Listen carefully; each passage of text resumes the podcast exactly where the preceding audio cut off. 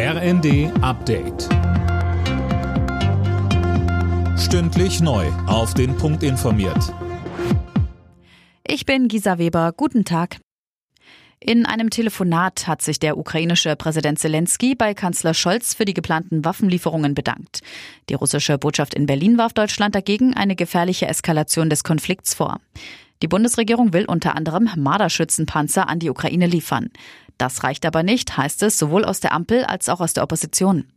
Die FDP-Verteidigungsexpertin Strack-Zimmermann sagte über weitere Waffenlieferungen in der ARD. Und am Ende dieses Plans kann und wird auch der Kampfpanzer stehen, wenn Wladimir Putin seine Truppen nicht zurückzieht. Das prophezei ich Ihnen heute schon.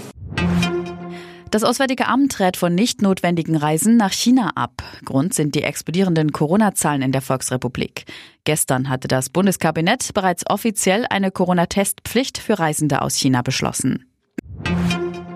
Der Machtkampf ist vorbei. Der Republikaner Kevin McCarthy ist zum neuen Vorsitzenden des US-Repräsentantenhauses gewählt worden. Tomose, das hat ja diesmal wirklich lang gedauert.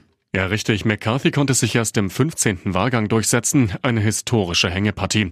Es war die längste Wahl zum sogenannten Speaker of the House seit 160 Jahren.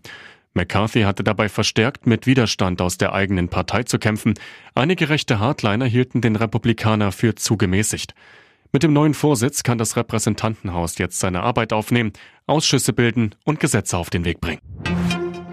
Auch wenn sich Wintersportler ärgern, das zuletzt milde Regenwetter hat zumindest bei den ausgetrockneten Böden für etwas Entspannung gesorgt. Um die Dürreperiode der vergangenen Jahre auszugleichen, bräuchte es aber noch deutlich mehr Regen, heißt es vom Deutschen Wetterdienst. Alle Nachrichten auf rnd.de